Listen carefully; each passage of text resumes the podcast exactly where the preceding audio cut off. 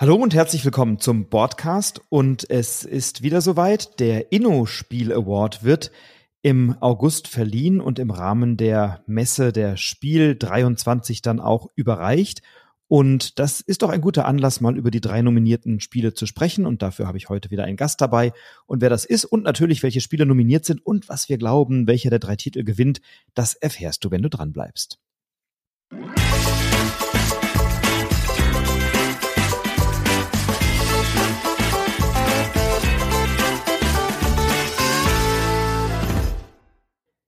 Ja, Nico Wagner ist wieder bei mir. Hallo Nico, schön, dass du da bist. Hi, du hast ja wohl gedacht, never change a mispredicting team und hast mich wieder eingeladen für dieses Thema. Absolut, wir haben letztes Jahr so schön daneben gelegen, aber da du ja selbst die Erfahrung hast in einer Jury und äh, dich immer köstlich amüsierst oder neugierig bist, wenn andere über eure Juryentscheidungen spekulieren im Vorfeld, ist es doch mal schön, wenn du jetzt wieder auf die andere Seite treten darfst. Ja, auf jeden Fall. Und ich kann auch super nachvollziehen, wie die anderen sich dann gefühlt haben müssen, weil äh, man denkt sich dann oft danach, ja, ihr habt doch überhaupt nicht verstanden oder man möchte gerne irgendeine Entscheidung erklären oder sagen, wie es dazu kam, aber natürlich wird das nicht gemacht. Ähm, ja, aber dieses Jahr glaube ich zu wissen, wer der Gewinner ist. Ich schau mal, ob ich dieses Jahr besser liege als letztes Mal. Also ich habe auch einen heißen Tipp und ich fand das sehr lustig. Wir haben ja letztes Jahr im Podcast schon äh, über die damals nominierten Spiele gesprochen, lagen total daneben mit unserem Tipp.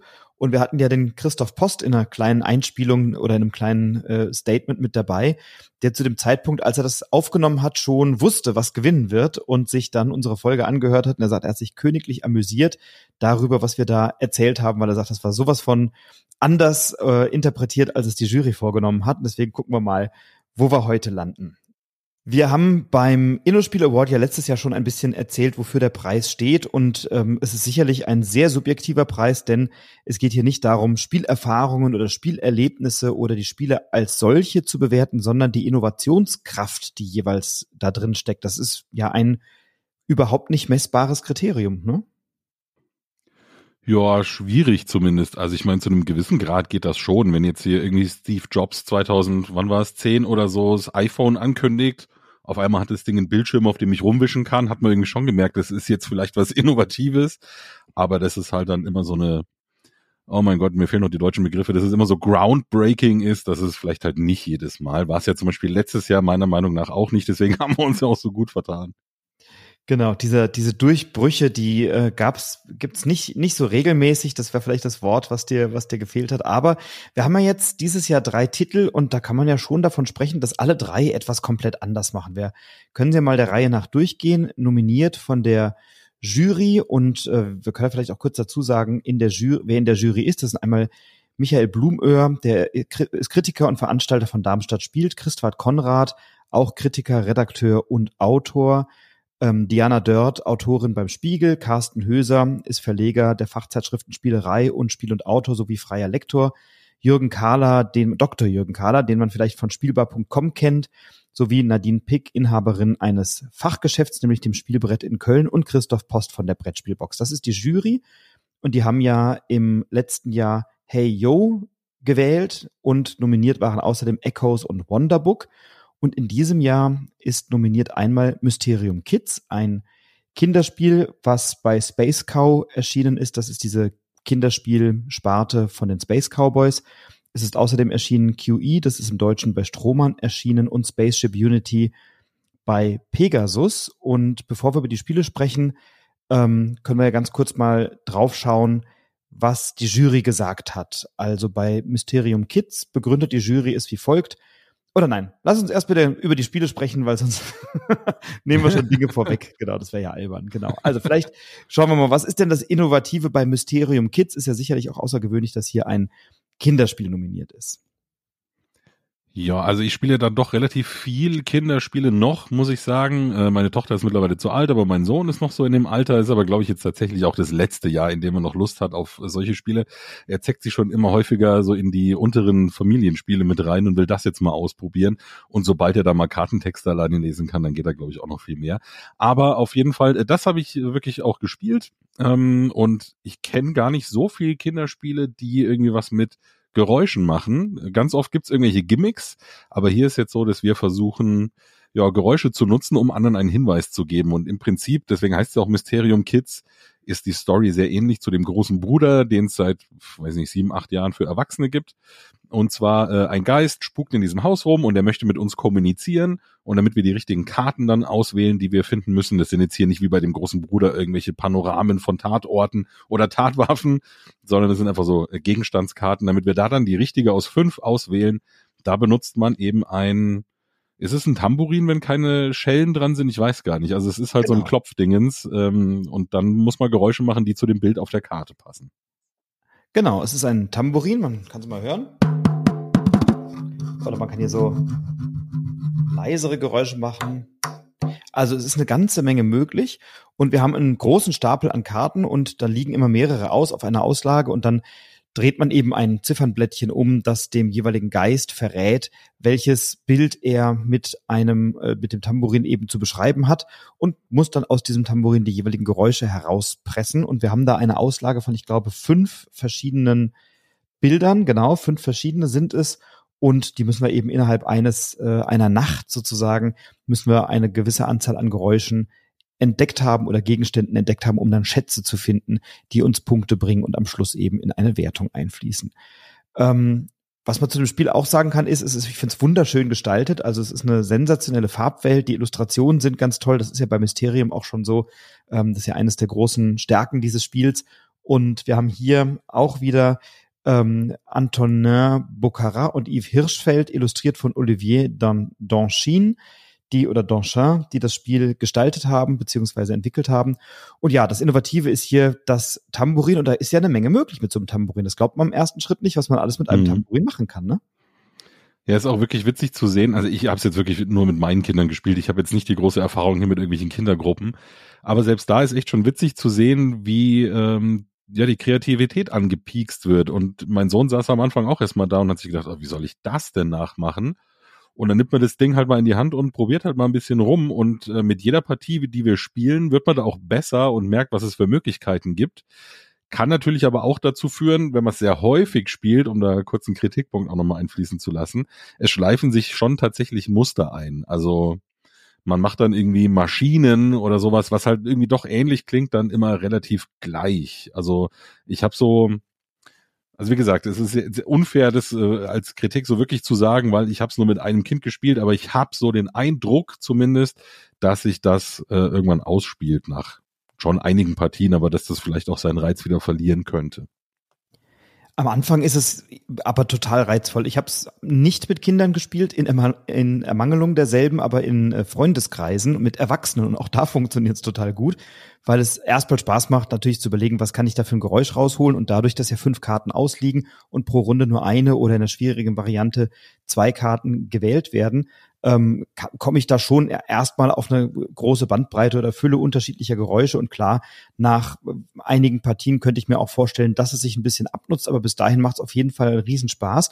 Und ich kann mich jetzt nicht erinnern, dass da so, das ist ja wirklich auch ein hochwertiges Musikinstrument. Das ist jetzt nicht so ein Plastikding oder so, sondern das hat einen schönen Holzrand, das hat eine schöne Akustik, das ist ein ganz wunderbares Tambourin, was da dabei liegt.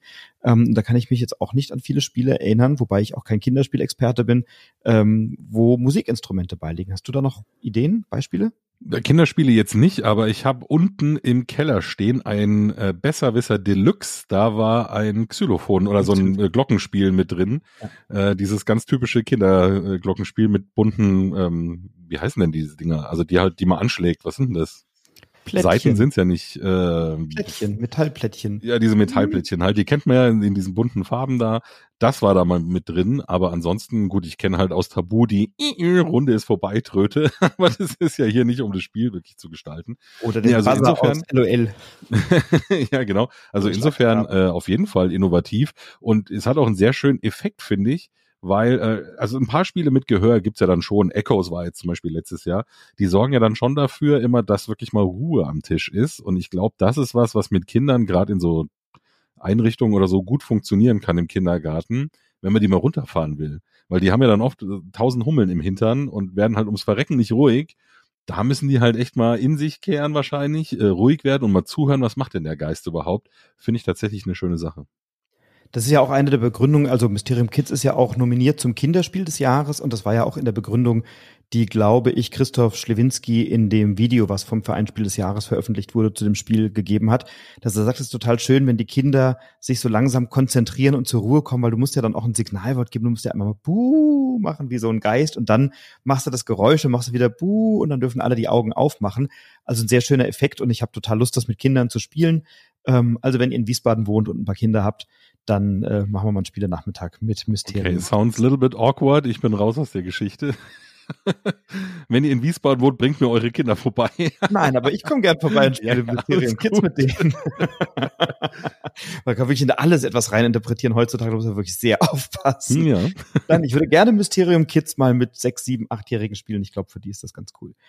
Ähm, die Jury vom Inno-Spiel Award begründet das wie folgt. Sie schreibt, mit dem auf der findet man auf der Website spiel-essen.de, also auf der Website der Spielmesse, denn äh, der Preis wird vergeben ähm, durch die Jury, aber eben vergeben von der vom Friedhelm Merz Verlag als Veranstalter der Spielessen gemeinsam mit der Stadt Essen. Also die sind sozusagen diejenigen, die diesen Preis dann verleihen und die Jury beauftragt haben, das entsprechend auszuwählen. Und die Jury begründet das auf der Website spiel-essen.de. Bei Programm findet ihr dann so Menüpunkt Inno-Spiel auf der übrigens sehr schönen neuen Spielessen-Website ähm, gibt es die Begründung, mit dem Tambourin Geräusche zu machen, die auf die richtige Karte verweisen.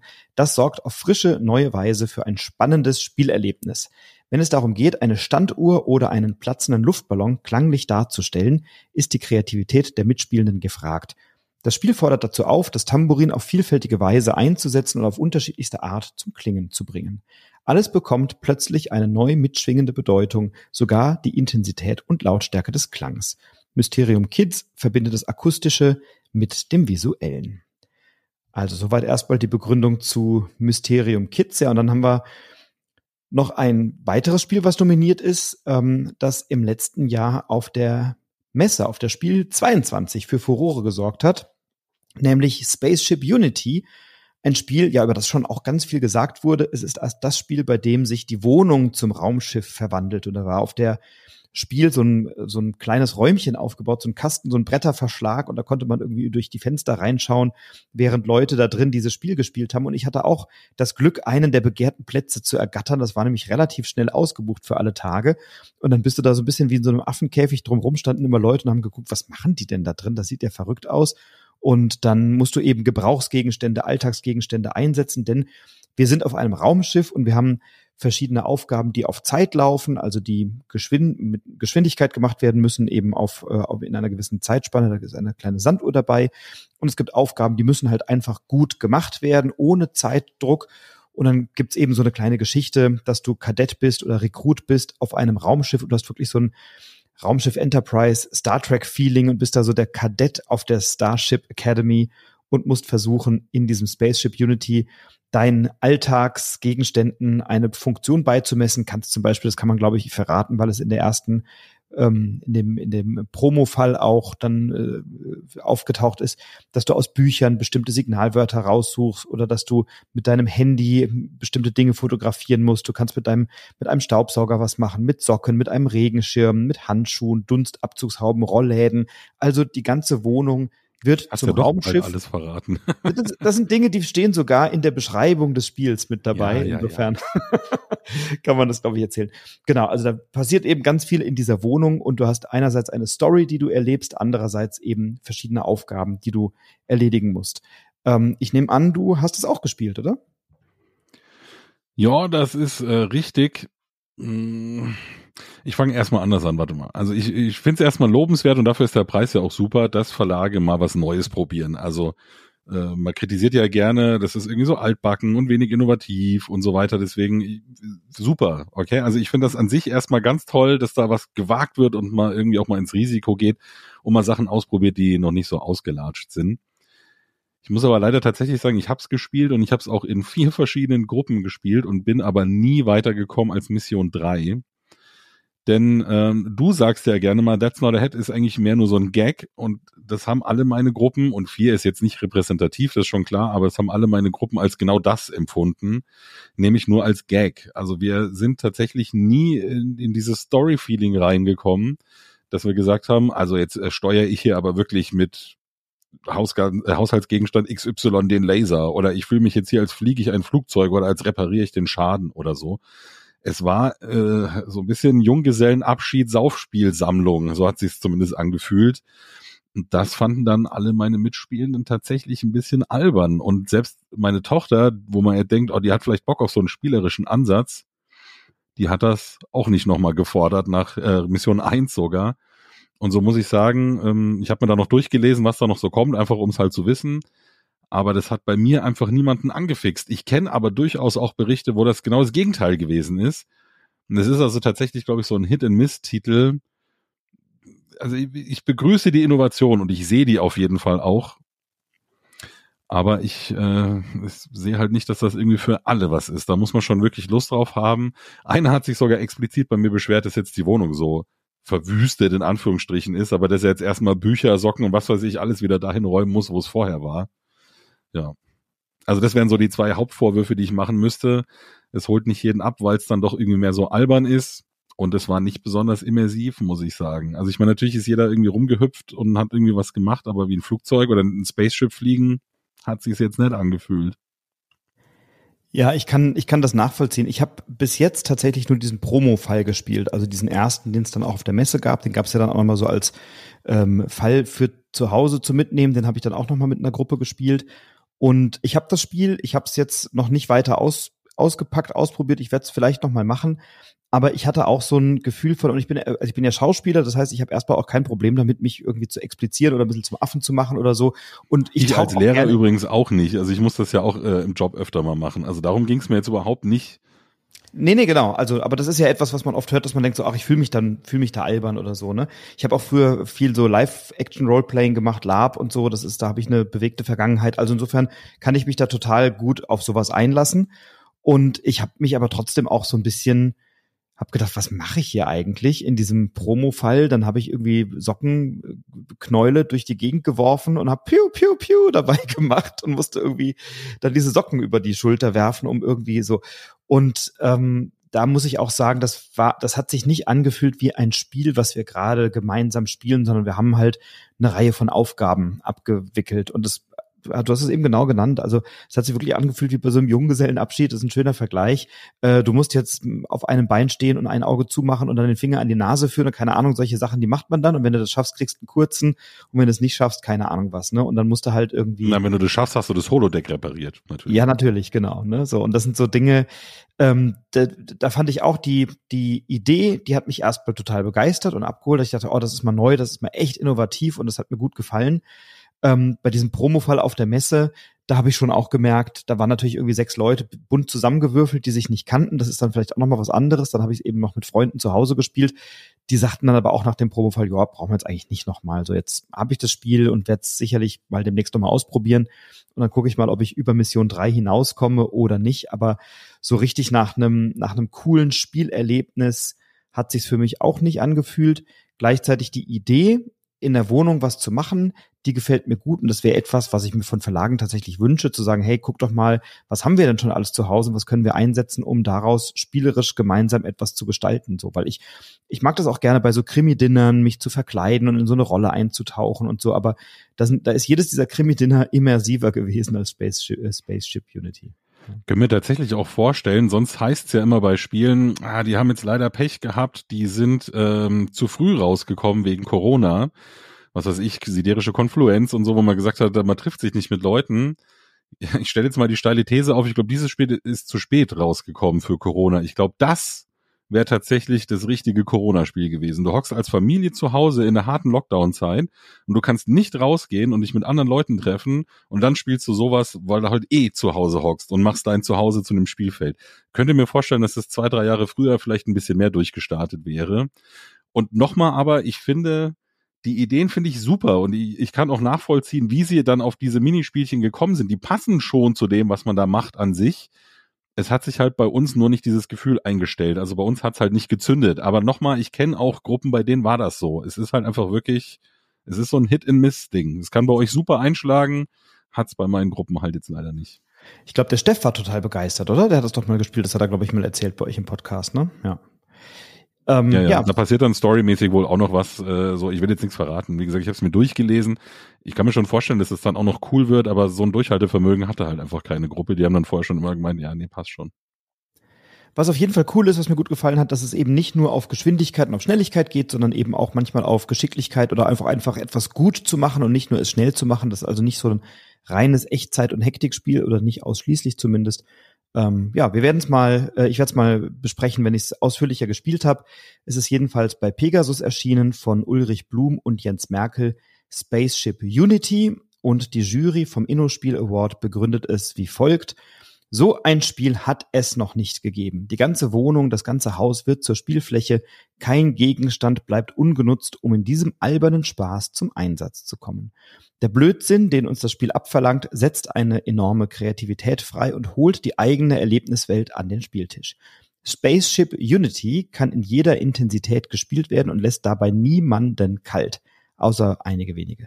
Es ist ein Geschichtenerzählspiel, ein Aktionsspiel, ein Bewegungsspiel, ein Rollenspiel, eine sentimentale Reise in die Vergangenheit eigener Science-Fiction-Seherfahrungen.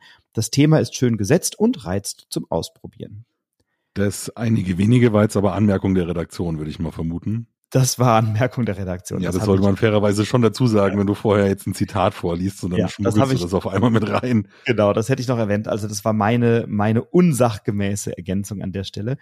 Ähm, also wenn ich den Text so lese, denke ich mega. Ähm, die sentimentale Reise in die Vergangenheit eigener Science-Fiction-Seherfahrungen habe ich so auch nicht erlebt. Aber nochmal, es ist innovativ, es ist ein, es ist ein Spaß und es gibt sicherlich Gruppen, die da, die da total viel Freude dran haben und die da total drin abgehen und aufgehen. Ich meine, ob du das jetzt irgendwie als Reminiszenz siehst, hängt vielleicht einfach davon ab, wie alt du bist. Ich möchte jetzt den Jurymitgliedern nicht zu nahe treten, aber vielleicht haben die sich halt erinnert gefühlt an Raumschiff Orion, wo du noch mit dem Bügeleisen die Geschwindigkeit gesteuert hast. So dann kann ich mir das vorstellen. äh, aber also ich, ich finde auch der Begründungstext ist gut. Also sie haben damit vollkommen recht. Ich finde das auch ein sehr innovatives Spiel. Ist vollkommen zu Recht nominiert, aber es hat mich halt spielerisch nicht abgeholt. Aber das ist ja nicht das, was der Preis abbilden will. Absolut. Und wo die Kaffeekanne am Anfang durch äh, der Raum und Zeit fliegt bei Raumschiff Orion, genau. Sehr schön. Und dann haben wir noch einen dritten Titel, den ihr auch von der Spiel des Jahres Jury auf die Empfehlungsliste gepackt habt, nämlich QE Quantitative Easing. Ähm, ein Spiel, was bei Stromern erschienen ist und von Gavin Birnbaum ist. Ähm, ein Beat-Spiel, bei dem wir völlig ohne jegliche Grenzen bieten können auf Firmen beziehungsweise auf ähm, Unternehmen, die jeweils zu einem Staat gehören. Also jeder Spieler, jede Spielerin ähm, hat einen Staat, den er lenkt oder einen Staatenverbund und dann werden reihum oder nacheinander werden so Firmen aufgedeckt. dann gibt es immer einen Auktionator, eine Auktionatorin, die ein Angebot vorgibt und dann die oder ja ein, ein Startgebot macht, dann können alle anderen verdeckt bieten auf dieses Unternehmen und es gibt eben kein Limit dabei die Person mit dem höchsten Gebot gewinnt dann und die Person mit dem niedrigsten, äh, mit dem, nee, wie war das? Wenn, wenn jemand null bietet, gibt's nochmal Sonderpunkte, genau, aber die mit dem höchsten Gebot gewinnt das dann und dann wird auf die Rückseite verdeckt geschrieben, was hast du denn eigentlich geboten? Und am Ende scheidet die Person aus, die in Summe im Laufe des Spiels am meisten geboten hat. Das heißt, man will natürlich ersteigern, aber man will auch nicht zu viel bieten, damit man nicht am Ende aus der Wertung rausgenommen wird.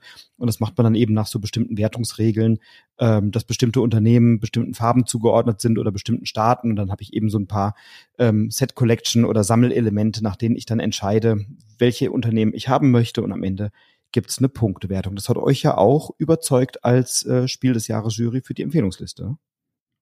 Äh, ja, anscheinend hat es eine Mehrheit von sechs Leuten mindestens überzeugt. Ich kann da nur für mich sprechen, das haben wir ja bei uns auch schon besprochen. Der Steff und ich waren das, glaube ich, äh, fand ich spielerisch total spannend, weil es da ganz tolle Dynamiken sich entwickeln, wenn die Leute sich auf dieses Spiel einlassen. Manche stehen erstmal so ein bisschen wie das Reh vor den äh, Scheinwerfern und denken so, äh, was soll ich jetzt hier machen? Ich habe keine Ahnung, was soll ich bieten? Aber das äh, kriegt man dann eigentlich relativ schnell raus.